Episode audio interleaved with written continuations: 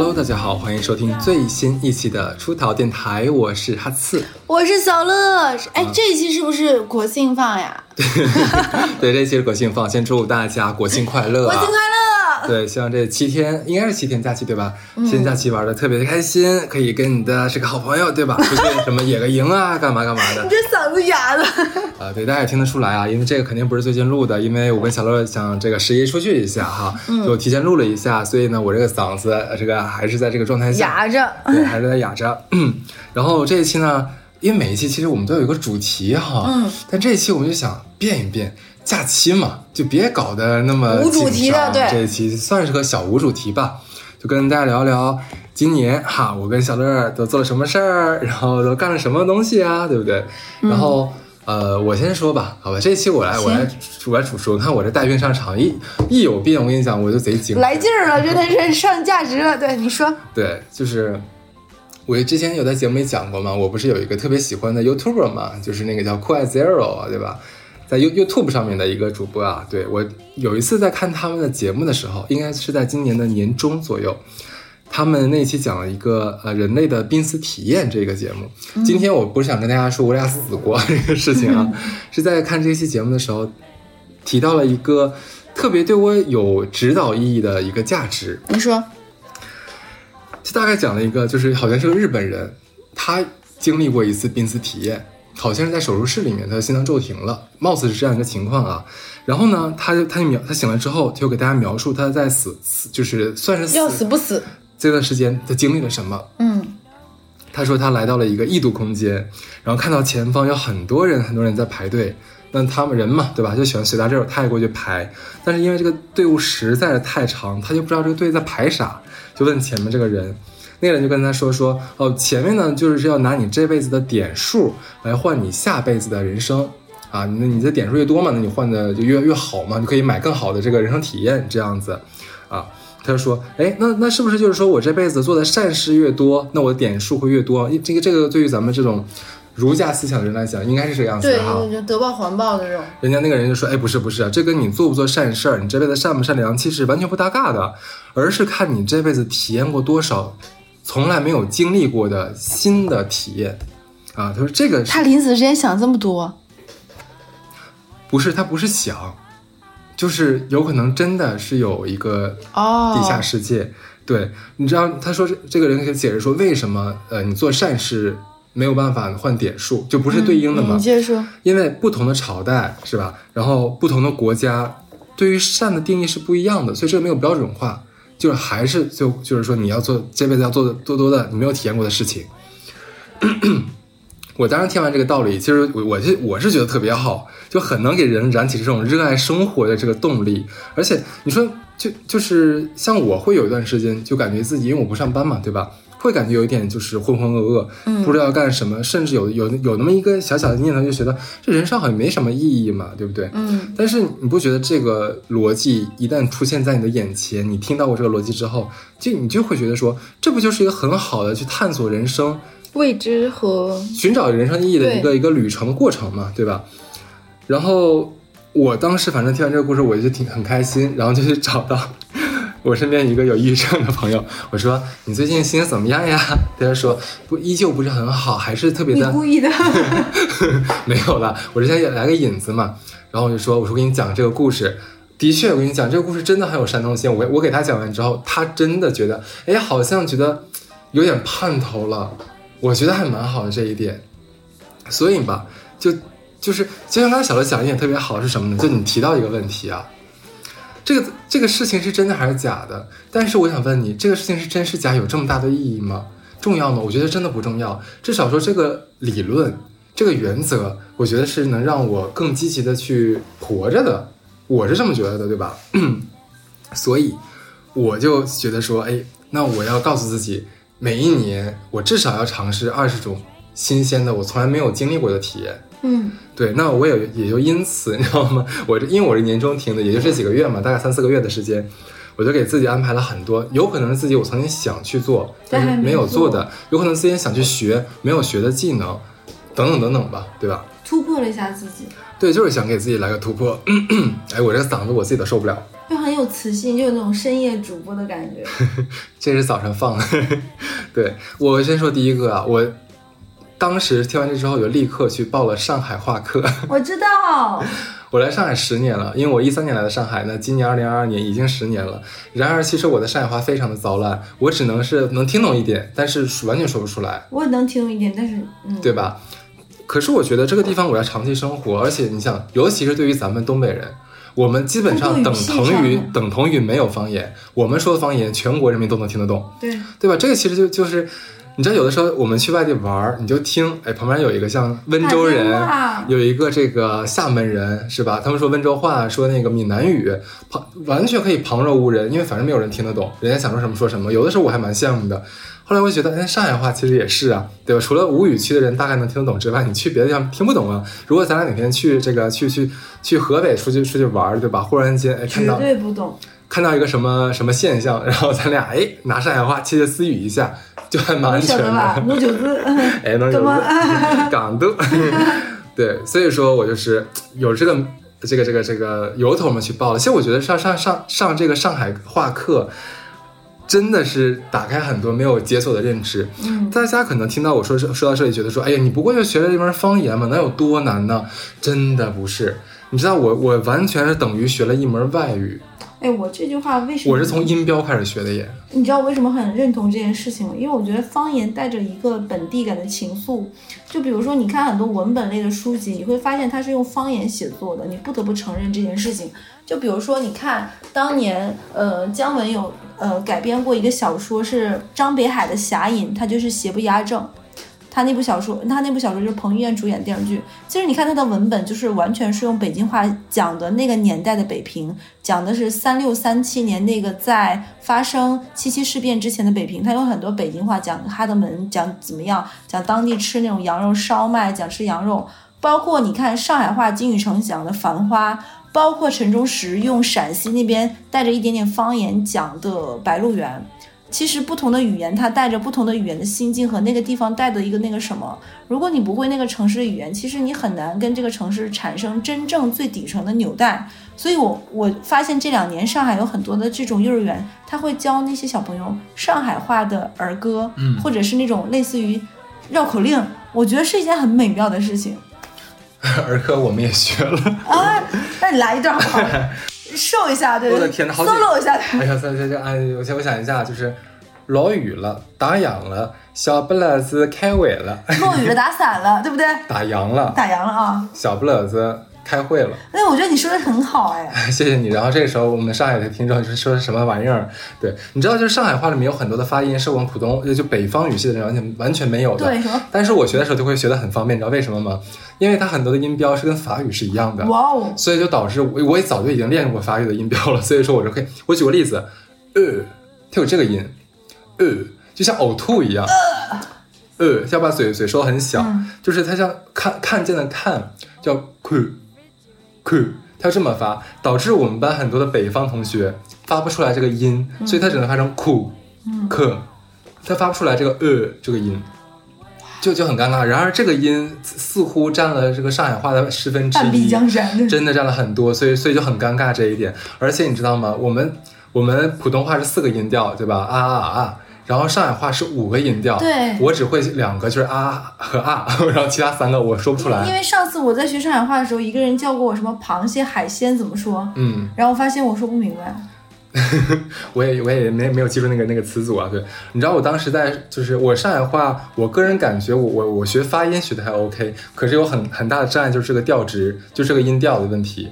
我然后导致我跟我身边的上海朋友练习的时候，他们说听我说话像一个日本人在说上海话。你知道那一刻我忽然理解为什么我们在网上总看很多老外来到中国学中文，就说中文最难的就是这个音调。我开始无法理解这音调有什么难的呢因为？音调音调里带着情绪价值。而且你要一个一个的记啊，对这个真的很难，你知道吧？然后我那一刻就忽然理解了啊，老外学中文是真的很难。哎，这个时候可能大家会觉得我粗俗。你当当大家学北京话的时候，北京话很多人开玩笑说你要学会“操”的四个音，操草草操，代表就我操操操。比如说我操我操我操我操，就是它代表的是不同心境。你哎你看北方人就懂，就就它代表着不同的戏谑疑问，对，但是就一样的，就是你不同的音标，它代表的就是不同的情绪价值。对，而且你知道，就是学南方话的时候，也很有还有一点很有趣，就是北方话里没有，就是入音。举例子，就是我们假如说像那个落，就是 L O 对吧？落，我们会发的很完整一个音，但是如果是入音的话，它会是 L O K。很多人是 lock，不是的，它那个科是不发音的，不，那个音是完全不发的。但是你要把 lo 发完之后，你要立刻把嘴型卡在马上要发科的那个嘴型上，叫 lo，哦，有一点所以很短短促非常非常短促。它有很多这样的音，粤语里面也有，对南方话里面很多地方是哎，有这这很。像日语。其实全球很多地方的语言都有这种音，只是我们普通话没有，这就就就还很有意思。而且南方话里面现在的就是现代的上海话已经没有了，叫叫做那个尖团音。目前国内还有有些地方的方言是有，什么叫尖团音啊？就是你记得你听没听过呃苏州评弹？我们会觉得它里面发音很好听，就好像把那个嗲的，嗲，然后会把那个嘴好像压得很扁，对，那个声音很尖细。例如，其实很简单，我告诉你几个，我们说哈刺，对吧？那个刺，普通话就直接刺就可以了，就会觉得有点圆润，没有说很尖锐。但如果是那个尖团音的话，就是，呃，我等等，哎，等会儿我发不出来了呢，切哈切，切哈切。哦，有点俏皮的往上扬的声音，对对，就有这样的音在。我说的不好听啊，不是这个音不好听，是我说的不好听。当时我们老师有给我们表演过一段，他说那种就是老上海话，最老最老那个上海话，里面有很多的尖团音。哎呦，那段话说出来之后，你真的知道，那一刻你就知道什么叫做吴侬软语，哎，我像唱歌一样。我第一次看那个金陵十三钗的时候，听他们讲南京话，嗯，因为很多人开玩笑说南京话不好听，不如苏州话什么。但我那个时候听那里面他们在讲唱，包括里面唱戏、弹琵琶，我就觉得就是你说的吴侬软语，它带着一种江南的那种水雾气息，对，然后有一种压着嗓子但还脆脆的往上提的那种美妙感。就像哎，有一年那个春晚那个小品不是什么，就是有一个什么阿芳嘛，就跟蔡明演小品那个，就是说她老公是上海男人，说话就是假假咕咕的，就什么哎烧一点小菜吃吃。哦那个这很菜小菜那个菜就是属于尖团音。对，就所以这个音就很好笑。我们如果我不学的话，我不是我不会知道这么多原理上的东西生。对，所以说，哎，但是我跟你说，如果别人跟我说上海，我有一次跟我一个上海的朋友那个唧唧歪歪聊天，我说一般人跟我说上海话，我是生不出来气的，因为我觉得这个声话声音中带了个俏皮感，嗯就你会觉得有一种音律之感，它的节奏会让你觉得很，然后那个。呃唧唧歪歪是个上海人，他翻着白眼跟我说：“他说，那你是应该没有听过上海人骂你十三连击。”我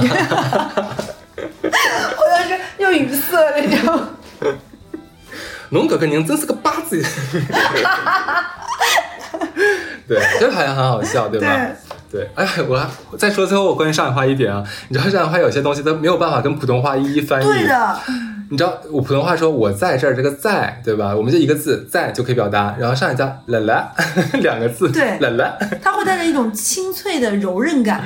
嗯，这很好玩吧？对，然后报了这个课之后，我就顺便啊，就报了一个朗诵课。我为什么要报朗诵课呢？是因为真的，咱们做电台三年，为了给听众朋友们送来更好听的出逃电台，是的。真的是为了精进精进业务啊！因为我已经收到了大概至少五六条，就说男主播说话口齿不清、含糊不清，我根本听不清你在说什么东西。尤其你说话快的时候，完全听不清楚。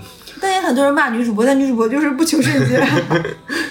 哎，你说话，其实你口条比我好。我是报了这个上海话课啊，不不，什么是上海话？我是报了这个朗诵课之后，我这朗诵课是那个上海电影叫什么？上海电影学院不是那上海电影大学随便吧，上上海上戏，啊上对上戏，上戏是上戏的老师教的。我觉得教的还蛮好的，但当时我就我就说，我说老师，我说我身边的朋友们说我说话快的时候就是呜噜呜噜呜噜呜噜呜噜呜噜，就听不清楚，说话全粘一起了，然后吞音也很严重，这个怎么办呢？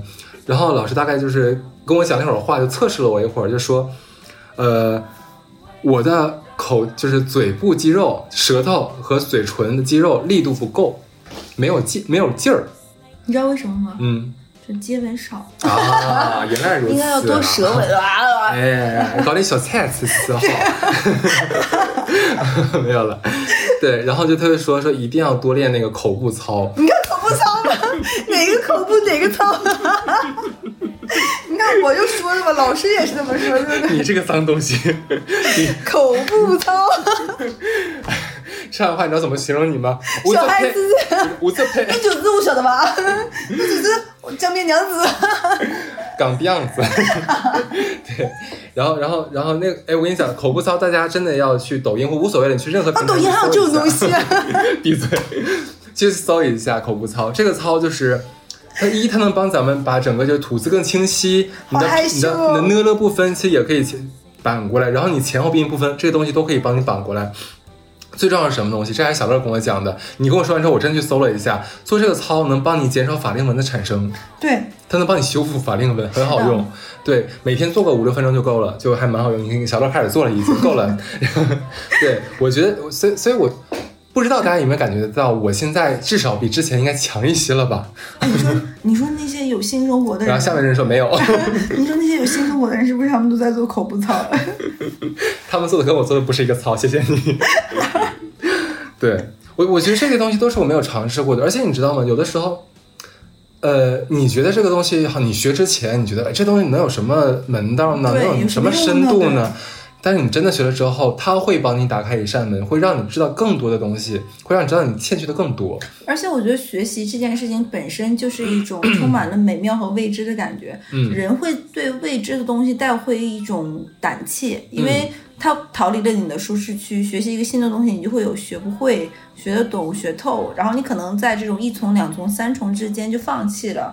但学习本身这种探索过程中，如果你能打破那个边界，会获得其实快乐是无穷无穷的。嗯，谢谢乐姐。其实我没有想这么多，我只是想给自己增加点点数。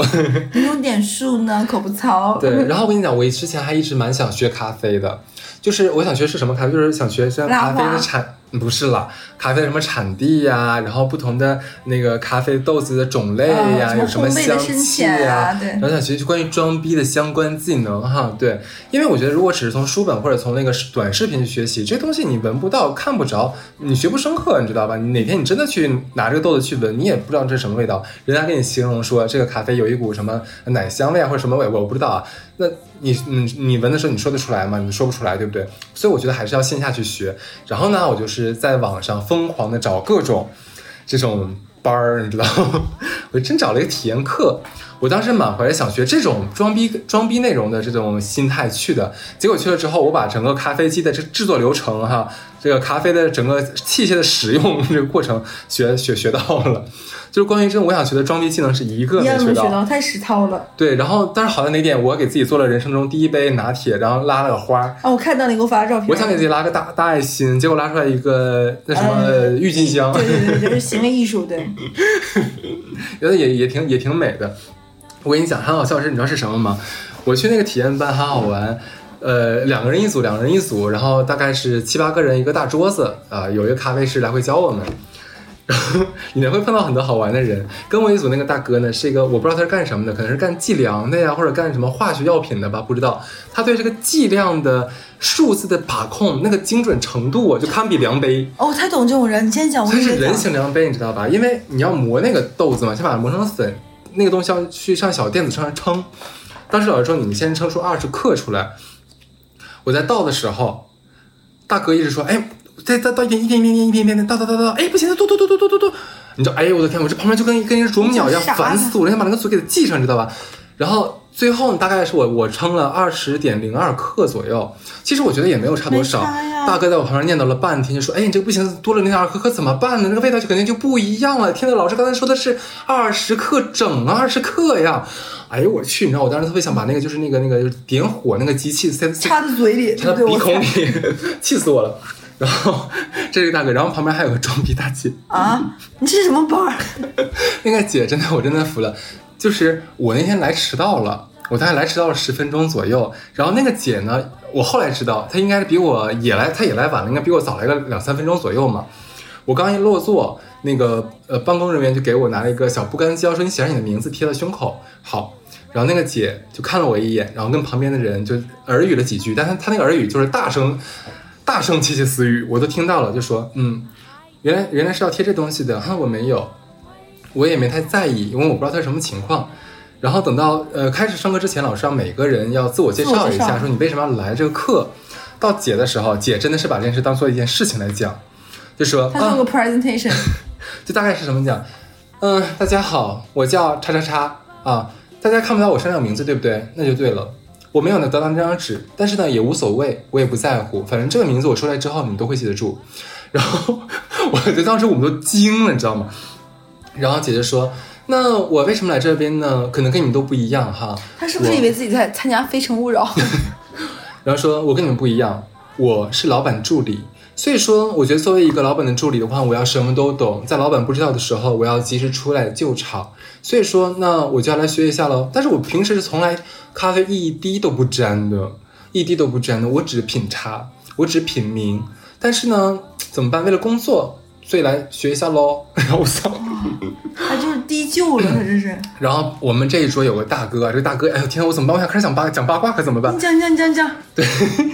哇，你这个班儿简直就是金枝玉哦，叶。简直了，对对对。然后我我们就我们那时候另外一个大哥说，哎呦，哎呦，那你这个厉害了，哇，你老板请你请值了呀，天哪！然后这个大姐说，嗯，对啊，希望我们老板听到这句话，让他自己知道自己配不配。我我当时想他在说什么，你自己不是听听你在把内心的。OS 都讲出来了吗？但哪有人在大厅场合里、公开场合里面说这种话？太太傻逼了，你知道吗？对。然后这个大姐没有做完啊，后来呢，就是老师就是教完大家之后，每个人自己来做一杯咖啡这样子。然后她做好了之后呢，然后品名。他做好之后呢，就是让哎你们大家尝一下我做的这杯咖啡，大家喝一下。然后因为有工作人员嘛，巡场工作人员人员，他一直在跟我们互互动。过来之后品了一杯一杯大姐的这个咖啡之后说，哎，你这杯很好喝哎，就是就是还蛮清蛮清淡的，就不是很浓。大大姐，你知道说了一句什么吗？对呀、我做的咖啡有一股清冽。这个词我到现在都记得住。我我人生第一次听到有人形容咖啡是清冽。他是不是章子怡的粉丝？为什么清澈是吗？我我当时就觉得大姐太逗了，大姐真幽默。然后然后说，哎，你们看一看，就你们你们那些咖啡就有点沉，你们做的咖啡太沉了，我们也不知道沉是什么意思，你知道吧？你们你们来品一下我的不一样的 清冽的口感，就是你会就是有一种就是你会一下清他醒浮。于舌舌尖，然后对，就我当时想，不是滑进喉头姐你是空谷幽兰吗？这么清冽，我的天哪！然后大姐也没有做完啊，大姐啊。然后大姐呢，后来没没没没没。然后大姐也，她跟我一样，也想学点装逼技能们是不。是去参加什么真人秀的节目？大姐也想学点装逼技能，然后她不自己问的，她是让那个巡场那个嘉不是嘉宾，巡场那个工作人员就说，哎，那这个豆子烘的深，烘的浅，什么浅焙呃浅烘、中烘，那它有什么不同呢？然后大，然后那人说啊，你可以问老师说，嗯，就这样子就一歪头，嗯，然后那人说那我去帮你问吧，然后那人去问了一下嘛，因为不够清冽，老师。嗯，对，然后问了一下，然后就是那老师直接过来嘛，跟他讲了一下。大姐，你说我我个人感觉，既然你不懂，咱们是来学习的，那你就多听老师讲，对不对？他不，老师说一句，他顶三句，就是他他多大年纪？我看不出来，因为我没有办法说女生贸然说女生的年纪，我看不出来。但是看我看起来他比我要年长，可是他说话呢，他有点夹子音。对，就是我也没整明白这是个多大年纪的人。对对对，反正大概就就三十三十左右吧美妙，对 挺美妙的姐姐。对，然后那个大姐最后得出了一个结论，啊，那就是浅培的浅培的这个味道重，然后中培的味道不重。我可是我听到的老师讲的可不是这么讲的。他他可能只能用清冽这个词来形容，对。对，这个姐反正是挺幽默的。这个时候我该说一下我们场上那个大哥了吧？那个大哥真是个骚皮子，这真是个骚皮子。他够你这个姐姐吗？对哦哦哦哦哦嗯，对，这个姐吧，就是我怎么给你形容她？怎么她她她特别像是那种农，就是城乡结合部的会计，能能，我这么说不太好，这么说不太好，就是那种就很秉着，就他做的很直，做的很直，然后一直都是拿下就是下眼光看人，就有点像呃拿鼻孔看你那种感觉，然后然后说话呢就是夹声夹气的那种。对，咱倒不是说不好，那每每人不一样嘛。对，然后然后这个歌，这个歌全程嗯只要是姐说话，那歌一定打枪，就是跟个狗腿子一样，就各种就是妩媚奉承啊，妩媚奉承。然后呢，就是最后大家开始做做咖啡，呃，做拉花的时候，姐和大哥挤在了一起，我就听到了一句话，姐好像也不是从哪儿看那个什么机器上有一句德文还怎么着完，他就念了一句说，嗯，这词儿我会，然后就念了一嘴，然后然后大哥说哟，你你会德文呢？哟，这这这是是德文吗？这个是啊，哎呀，德文这是，哟哟哟，然后我我心说哥用力过猛，用力过猛哈，然后姐还是嗯。我会说德文，我学过德文那样子，然后应该用三十四国语言。最关键的，我真的觉得大哥的这个撩妹手法实在是让我就是脑瓜子生疼，真的就不行，真的不行。你知道大哥你知道说什么？大哥后来说什么吗？大哥说呀，那我也我也会说几句，你帮我品鉴一下。然后 大哥说 Guten talk 是早安，是不是？那个解释。嗯，发音也不是很标准，然后说那个什么 Good Guten Abend 是不是下午好？然后俩人就这个东西，你知道，就聊了半天。我就是我觉得他俩是真爱，有可能吧，很趣味相投。就嗯，只是我在旁边看就觉得还蛮美妙的画面，就整个画面就挺和谐的。就是 我后来这个课我去我上到一半儿，我就一直我我我这个这个课不能不上，我觉得就看这个都值。我真的受不了了，我真的受不了了。然后我就直接走了。我就问了一下，我说那个课都学完了是吗？后面还有一半个多小时。我说都学完了吗？他说对，都学完了。但一会儿大家可以大合影。哦我说那就不必了大合，影还有必要？那就不你为了给我看，你跟大合影，我不配，我不配。我好奇。我就走了，我就去找朋友吃饭了。对，反反正反反反反正吧，我在这个课上至少说我学了怎么使用那个大机器啊，就看见大机器做了一杯拉花。咱们说，咱大说不说，虽然这东西没没多多大大事儿，但至少我记了个小点数，对不对？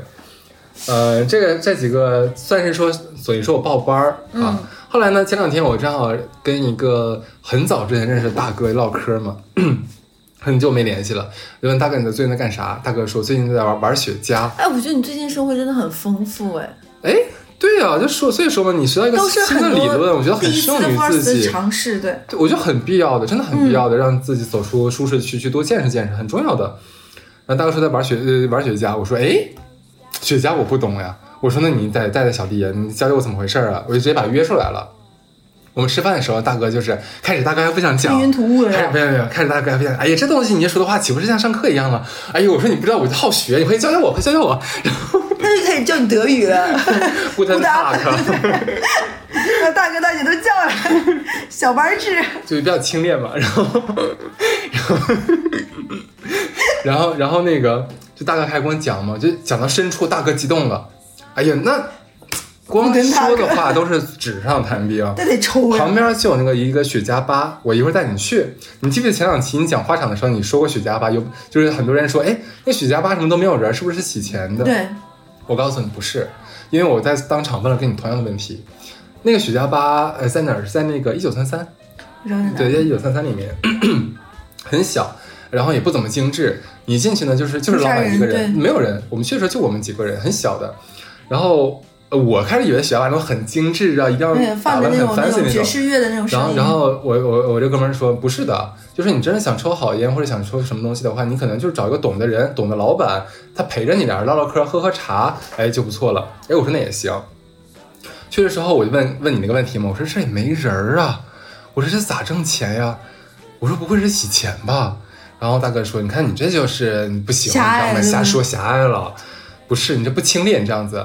然后就说那你就跟他说 good afternoon。老板是上海 上海人，人家自己有几套房子，对不对？自己爱好抽雪茄，等于说开个店儿呢，就是玩儿招朋唤友，交朋友，然后有个人陪陪自己，找个事儿做做，就是这么回事。他说上海很多，你一看就路边那些小店儿，你说这店能有人逛吗？这怎么活得下来呀？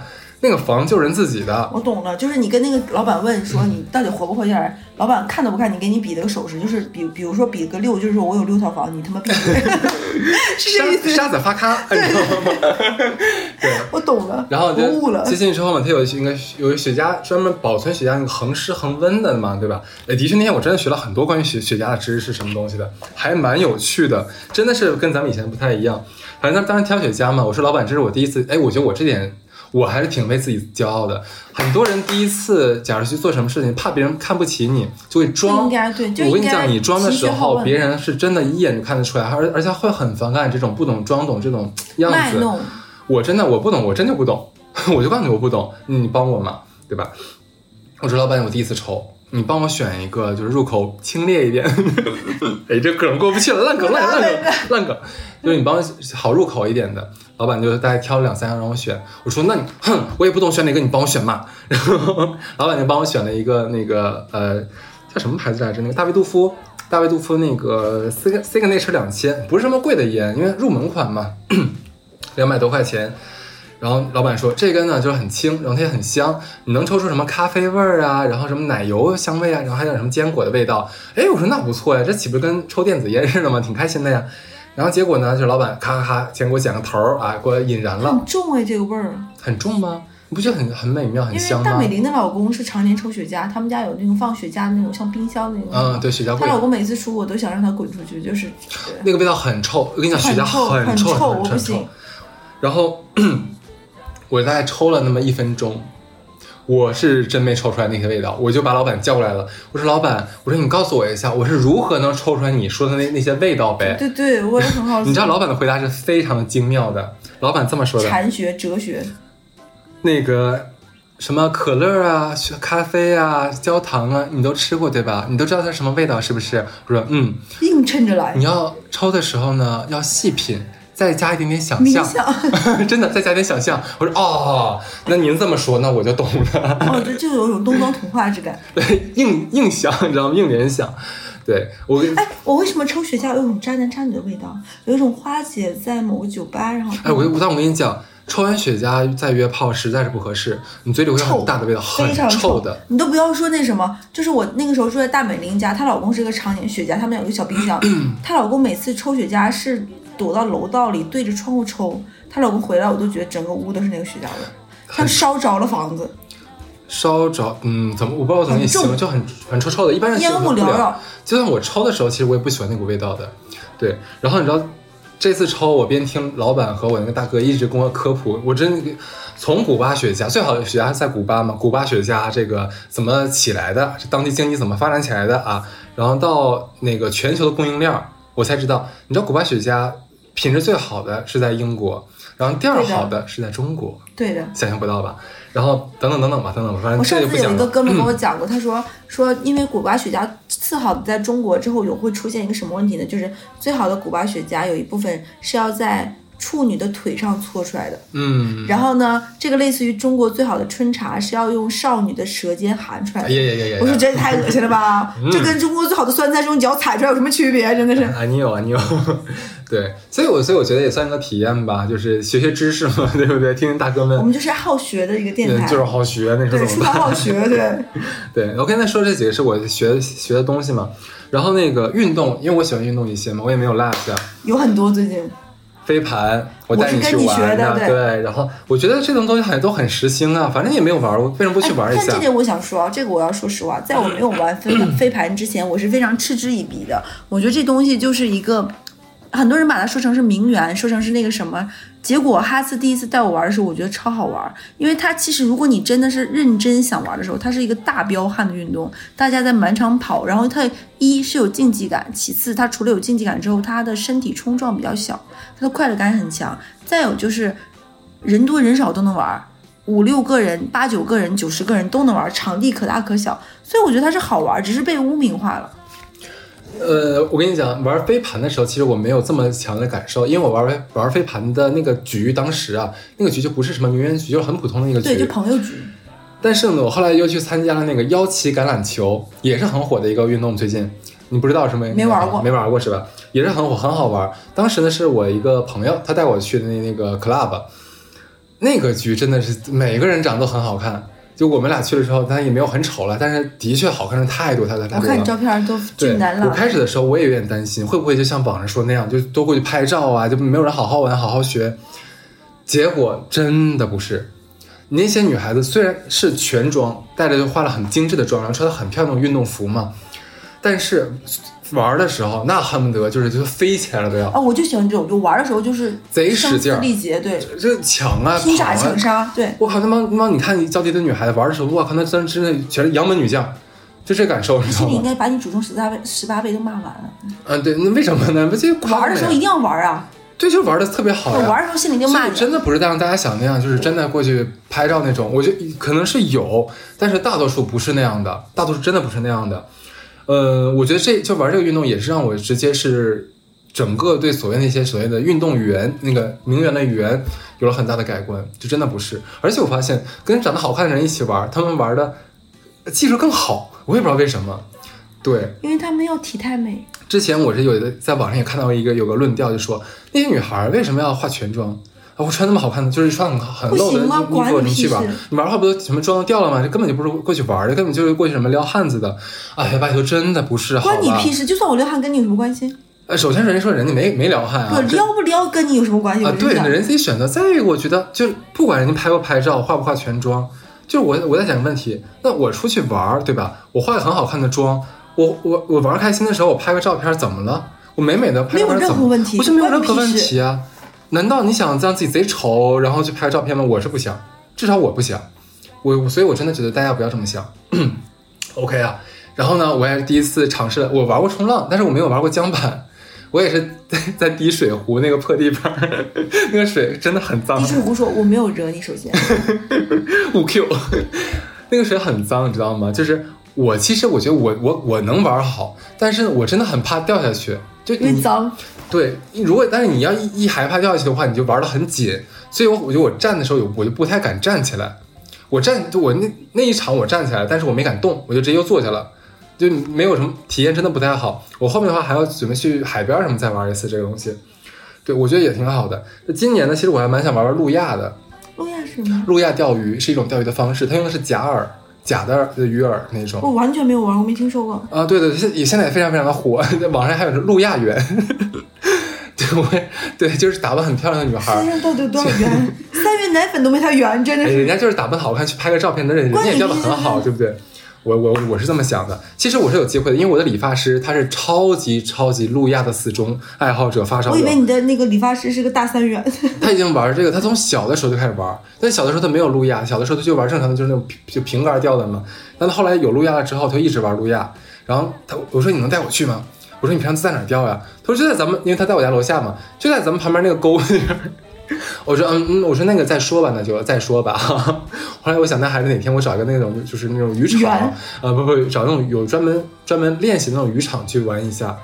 说哎，你知道他们人家说，你真正会用路亚钓鱼之后，你能体验了钓鱼的乐趣。哎，你能学会钓？等教我爸吗？我爸也超喜欢钓鱼。我觉得你爸应该教我，不是我教教。但我爸不懂什么叫路亚呀。你爸可能知道，但你不知道他玩的是路亚，有可能。我不知道，我爸就是那种什么自己做食自己。哎，我跟你讲，我身边真的很多年轻人喜欢玩钓鱼，他们不是真的是为了就是赶赶，像我是赶时髦嘛，他们真的是喜欢钓鱼。他们说，中年男性在金融中得不到乐趣之后，殊途同归，都是从炒股走向钓鱼。可能真的有乐趣，但是因为咱俩没有玩过，所以体验不到。对，哎，我觉得这点也是，我觉得我很要称赞自己的。我没有体验过的事情，我不会妄加评价人家好不好，真的，优秀。对，然后呢，今年我还在朋友家，在好好家体验了一次路冲，但是我觉得我太大胆了，我只是在上面站了一下，轻轻的像凌波微步了一下哈，凌波微步，对，那玩意儿站不稳。路冲你知道是啥吧？你这么看，对，一种滑板的一种，它就很像陆地冲浪板嘛，它有点像冲浪板，就是你知道上下左右前后就它全是晃悠的，它不是固定的，它就是靠你在上面踩来回晃来回晃往前走。我这老腰。听咱们的听众都都大了眼睛，就是问你，你老妖为什么玩这玩意儿？我跟你讲，我那个，我当时我那个核心绷那个紧呢，我那个虾线都要绷折了，你知道吗？真的，我真的不行，我真的我害怕摔倒。我觉得你有点玩弄自己。我有点把太太太轻率了，轻率了。我也觉得草率了。对对对，但至少我我觉得那个东西如果能玩的话，应该很好玩。我因为我看他们，我看到好好滑，真的很酷炫，真的很酷炫，尤其女孩子很拉风的。很快，我想说。他年轻啊。对啊，他是比你小一两岁，三四岁。对哦，然后我今年还要再玩报个什么名？那个我觉得我可以带你一起去，叫做棍网球。上海有这种俱乐部。不想玩。你肯定见过，这么说这名字你可能不知道，就是你看过很多那种英式的英国那种寄宿学校，很多女生会玩，就它一个长长杆，然后下面有一个小网，在地上打球。这个我玩过，我玩的特别哎，你。玩过那个叫棍网球？我这个玩的特别好。那你下次你带我去我。发现我对一切冲冲撞类、跑步类的东西都玩的可以。你真的强壮，对，我因为我很强壮，然后跑啊什么那种。我第一次玩橄榄球的时候，大家说怕我打人。真的。我第一次跟小乐玩飞盘的时候，我全程在防他，他太凶猛，太凶猛了，真的。但是他就像个坦克一样，你知道吗？全场第一坦克，对，太吓太吓太吓人了，对对对对，这个东西下次咱俩真要约一次，今年可以的，可以的。对，然后还有就啊，对，最后一个其实就是我今年一定要把自行自行车学会。What？我真的不会骑自行车，我什么交通工具都不会，所以我今年真的要把自行车学会。哎，你可以这样，你先。我上次有一个女生，她说她想学自行车，然后她的男朋友跟她说，她你知道那个共享单车可以充会员，一个月十九块还是多少钱吗？嗯就可以免。她老她老公跟她说说，你先充一个这个样子，然后你就会觉得，哎，我已经花，因为她女朋友很抠，是金牛座，说你充了这个会员，你就会逼着自己学会车，因为你已经。就比如说这个月免多少次，就无限次。他女朋友真的通过这种方式学会了自行车，但是没有人扶在后面把着，能行吗？不需要，可以的。我怕摔死。因为共享单车的速度都会相对偏慢，你不要找坡大的地方就会学得会。他老婆就是这样，因为充了十九块钱共享单车的全月会员免单，就学会了自行车。我我反正我今年就在天再再再冷一冷的，我就一定要出去学一学这个东西，哎，你今天这个变化超大，听你讲完，是吧？你看你，你看你都不知道我干了这么多事儿，是不是？因为我今天一直都在工作，对，我我知道，而且就是刚才说的很多都是体验型的嘛。其实我觉得还有一个就是去你没有去过的地方，嗯，我觉得这也是非常好的三家点说的地方。像现在我们没有办法出国，那就可以在国内找啊。我觉得国内有很多非常非常美，绝对不输外国的那种非常美美景的地方。你知道吗？当时我在网上看，包括我新疆的朋友也跟我讲，新疆有很多地方的美景是跟不亚于瑞士的。对的，新疆很多地方非常，我是超级想去瑞，呃，是是是想去那个新疆的，尤其想感受一次那个独库公路。哇，不过我没有去。我本来之前想去，但结果被那个长镜耽误了，因为长镜预约时间我不控制不了，就把我们计划全打乱了。新疆我只去过一个地方，你去过新疆啊？我只去过一个地方，就是因为当年我在跟我前任还有好朋友，我们环呃西北环线的时候去过德令哈。王小波有首诗就是德令哈，我只去过新疆最最最最挨着呃西北环线这个地方德令哈，别的德令哈只去过这里。反正反正很想去。中国还有几个地方我特别想去，一个是新疆，一个是西西藏、延边。延边你没有去过？没有，那我觉得有必要为了你这个，我做一期延边的好吃好喝。你讲过的呀，咱们对对对，上面讲过，对对对我觉得真的。很好玩。对，我觉得这几个地方是呃内蒙我没有去过，内蒙我还蛮想去一次的。哦，那那好吧，你你没有去过的地方都是我很熟的地方。好，你厉害，对，那么，但你 那你熟的地方我也很多没有去过没没关系啊，我们不要互捧了。然后，对这几个就是这些东西，其实我就觉得，你不是你今年的突破，对，我觉得我的突破真的就是来源于我看了那一期视频，它给了我很大的向往生活的冲劲儿。这时候就可以引出我第二个让我改变生活的一个一个嗯那什么，叫做出门五分钟原则。因为我经常在家待着，然后我我其实我挺懒的，我不怎么太愿意出去。我的朋，然后然后我的朋友们都担心我在家里面会把我自己憋坏，憋出病来。需要社交，需要与人沟通，需要嗯，因为对，然后他们觉得我经常约不出来嘛，对不对？然后就说，哎，怎么怎么能让你出来呢？他们说了很多方法他们不，知道你是不想搭理他们。一方面了，然后，呃，就是后来上过节目那个那个翻译，你记得吗？就是 Rex，嗯，他有一次就是很担心，我就跟我讲说，我跟你说一，因为他也自由职业嘛，他说我以前也这样子，但是呢，有一天我听到了一个理论，也是别人给给他讲的一个理论，叫出门五分钟原则。什么叫出门五分钟呢？就是每一天，他是每一天都要要要要求自己出门。假如今天我我我不想去，我想去健身房，但我真的懒得去。你只要有这个想法，这一刻你什么都不用干，穿上你的鞋，直接去那个健身房。你到了健身房待五分钟，你不，嗯只要五分钟里面你说，哎呀，我不想练，我今天我就是不想练了，我想回家走，OK，我就走，没有问题，我就我就走。我觉得这很好，你知道吗？首先，它这是个小轨迹。当我们真的穿上鞋、穿上衣服，然后拿着包去到健身房了欺骗，自己。也就不会走了。对我来都来了嘛，对不对？然后他会给你一个，他会给你第二个这个心理暗示说，没关系啊，你有后退，就是那个退路，退路，对不对？你不想去了，你可以直接走啊。你心里哦，对我还有这个底儿，那我跟我我出去试一下吧。我就是靠着这个意念，今呃每一天做不到了，反正我基本上两天我至少要出去一次。哎，我坚持今年基本上每个礼拜至少跑五次，就是这么坚持下来的。只要想跑的时候，立刻穿上鞋下楼。不，我只要想跑的时候，我会把我的闹钟永远不会叫停止，会延缓个五分钟之后再闹。然后我会那五分钟的时候，我会我从我卧室的床上到我的发沙发上躺着。其实你从那儿走到这的时候已经快醒了。嗯，然后我会在每天晚上睡觉之前，在我的沙发上把我第二天早上跑步要穿的鞋，呃，跑步要穿的袜子、裤子、背心都放好。嗯，这五分这五分钟就是给我缓的时间。其实你从卧室走到客厅就是醒着了，然后又起床。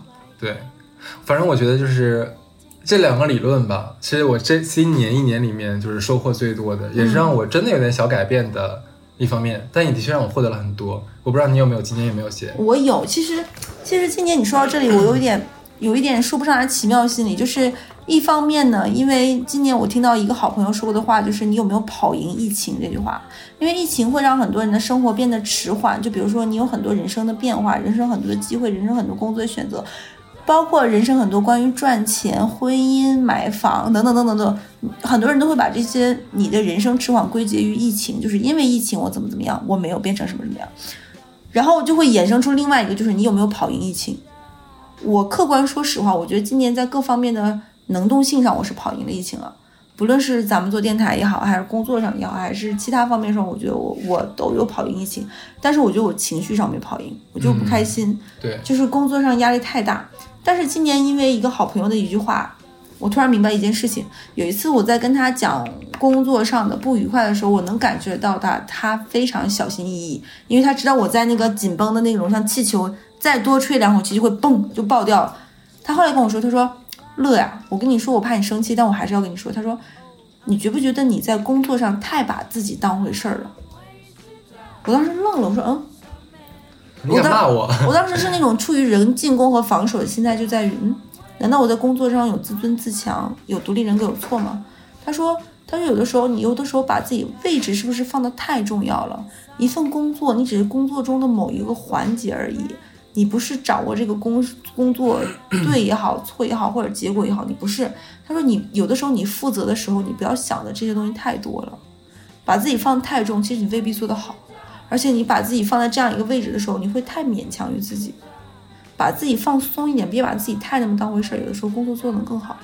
我当时他跟我说这话的时候，他很小心翼翼，但是他的小心翼翼有点伤害到我，觉得是不是我是一个脾气很差，听不进去一些。他肯定不是这个意思了。对，但我当时那个是防守心理，但是我过后很多天慢慢把人生处于那种气球不断不断打气打气，慢慢慢慢缓释出来之后，我发现这句话是很对的。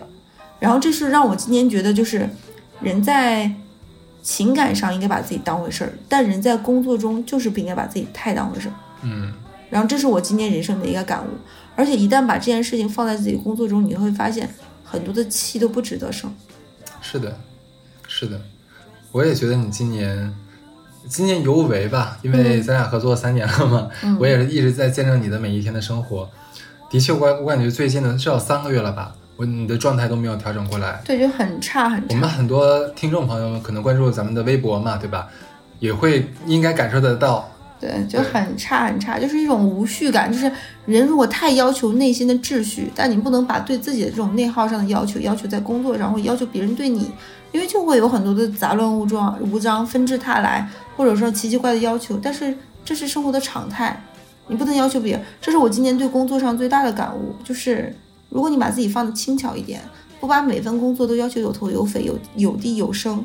有的时候我们在年轻的时候太要求一个工作一定有一个什么什么样的结尾，但是有的时候等到我这个年纪，你在你你在获得的一个工作，你会发现让子弹飞一会儿。可能没等你做呢，这个工作不需要你做了。对，这件事情就没了。你就记住一点，你不是老板。对我突然发现，这是我今年一成一个到了这个。时间段和这个年纪，慢慢和这个你没有学会摸鱼，你没有学会老油条。对，人要学会在工作中松松紧有度，才能掌握生活的快乐。就抓重点。对，然后今年那个呃脱口秀大会第五季的时候，有很多的表扬，也有很多的骂声。但我今天非常喜欢的 House，House 就是跟我们一样是金融从业者嘛。他当时有说一句话，他说：“人类自工业革命以来，上班就是他们不会亏钱的一份工作。”我突然觉得这话豁然开朗呀！如果你本持着这个心态来说，上班不会让你亏钱呀。对呀，我觉得哎，突然是打响我的一个地方。现在不上班，每天都在赔钱。对我当时打了个响指，说，哎，这话某猛赔啊，就是很有道理。还有一个事情是我今年特别大的一个感悟，就在于各个方面以来，如果一个人能选择开始，并且那个 on 和 off 的按钮是你来做决定的，他就是一个福气。嗯嗯就是比如说，嗯、在我还年纪在二十五六岁的时候，会有跟人会有的时候会在想说，嗯，有人跟你表白，那这个人是不是虽然有一点点心动，但是他不合适吧？这个人没有办法跟你长久，或者出于什么原因，嗯，会有一点畏首畏尾。但是等到我现在这个年纪，突然发现，如果一个人你你让他有你有一种像打水漂一样，你心里的涟漪一波一波一波荡个不停，其实是件很难的事情。因为人随着年纪增加，你会要求的更多，你的需求会更功利和势利，你会想要的更多。如果一个人能让你心里泛出一些旖旎的话，那一定是这个人在基本层面上达到了。我现在听不懂你说话，好深奥哦。对，就是既然都已经这个样子，你还要求什么结果不结果吗？我先说感情层面上，你就享受就好了。可能这个结果感情它没有什么好的结果，对不对？但是如果你能为自己负责，就我先开心一段就是可以的。再换到是一个工作上，那工作上可能有一个工作的内容是一个领导说，哎，你来做这件事情，你心里会在想说，可能有点难，可能有点压力，我可能做不好，然后想了很多，然后跟老板说那就算了吧。但是换一个位置一来说，今年因为疫情各方面原因，有今天没明天。嗯，你想那么多干嘛呢？不要妄自菲薄，你做不好，可能别人也做不好。你做个八十分，别人可能连六十分都做不上。嗯，你想那么多干啥？你先接下来呗。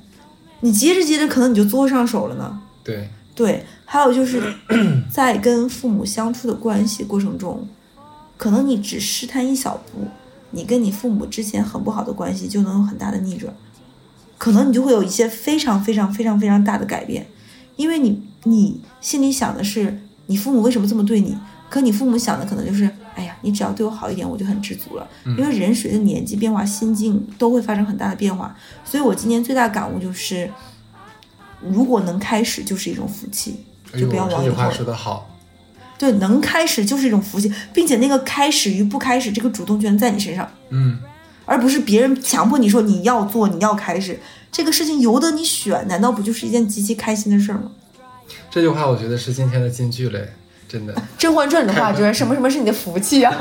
那是 《如懿传》，啊啊，不知道，不好意思，没看。如懿跟跟那个龙佩说的，说啥呢？是？有你是我的福气。对，我就觉得能开始就是一种福报。对啊，我觉得今年今年我我觉得我觉得虽然没有那么好，我觉得大大多数人应该过得都一般，但是还是要给自己找一些让自己变好的小撇步。对，就是，呃，之前有一个话，在我人生二十五岁之间特别烦，就是我那时候特别讨厌鸡汤，我觉得鸡汤或者是那种什么东西是一种非常恶心的东西。但我后来等到我现在来发现，我觉得鸡汤没有坏处，就是人生在你苦的时候，糖才显得甜。对对，我觉得鸡汤是一个能安慰到人的东西，它不一定有用，但是它好好吃对，吃。只要它不是毒鸡汤，它就是好鸡汤。呃，对，就怕的是毒鸡汤。其实我们反什么？反的是毒鸡汤。你说刚才我想我想的那些那些理论，难道它不也是鸡汤的一种吗？对啊，可是它真的能让我变好，那它就是个好鸡汤，我愿意喝它。甚至于我现在今年会看到一些新闻，会感动到哭，或者看到一个什么怎么怎么样，我觉得这没有错。人是需要一些热泪盈眶来去补偿你心目中缺失的那一部分。嗯，说的真好，我年纪是不是大了，宝贝？是老妹了。嗯，不会，我还永远十八岁。对，对，反正这一期呢，就是跟大家随便聊一聊我们俩的近况，对啊，也没有什么主题了，真的。是，我觉得也因为听我们三年多的电台，跟我们之间的关系更多的不只是我们说他们听，是朋友。是当然是朋友，就是很多朋友，你知道，像你刚才讲的，呃，之前有讲过的，有的时候打开那个评论区，有些人的那个名称一看就熟悉啊，呀，是你呀，小东西。对对对对，然后就跟他说，然后有一个人经常，因为我很喜欢吃榴莲嘛，我经常在我的微博发我的榴莲，那个人说，哎，你今天不开心就是少吃了个榴莲。现在他跟我说说，哎，你怎么怎么样？说对，因为我今天没吃榴莲。对，我觉得这是做自媒体的一个正向快乐对，对是的，是的。然后反正十一了嘛，希望大家该出去玩出去玩，该吃吃该喝喝。然后呢，啊，说了好几个然后，对，有人说过我说我说话然后太多了，不说然后了以后，那之前有人说过我说我说的最多话是你知道吗？说我们俩加一起就是然后你知道吗？然后你知道吗？对。对啊，就是希望我们俩今天呃说的这几个小观点吧，呃，能指导我们，能让我们走得更好。我不知道能不能对你们也是一个比较好的启发，嗯因为你感谢大家都听我们的节目，听我们俩叨逼叨这么长时间，有有老听众的话，可能听了我们一两年了，两三年了，甚至我我们当然希望你们也能变好。所以呢，这个十一玩好、吃好、学好，我嗓子不行，要要不就是这样吧，我觉得人生就是小马过河，不管怎么样，先趟过去。说的好，那我们就 这一期到这里，拜拜。拜拜。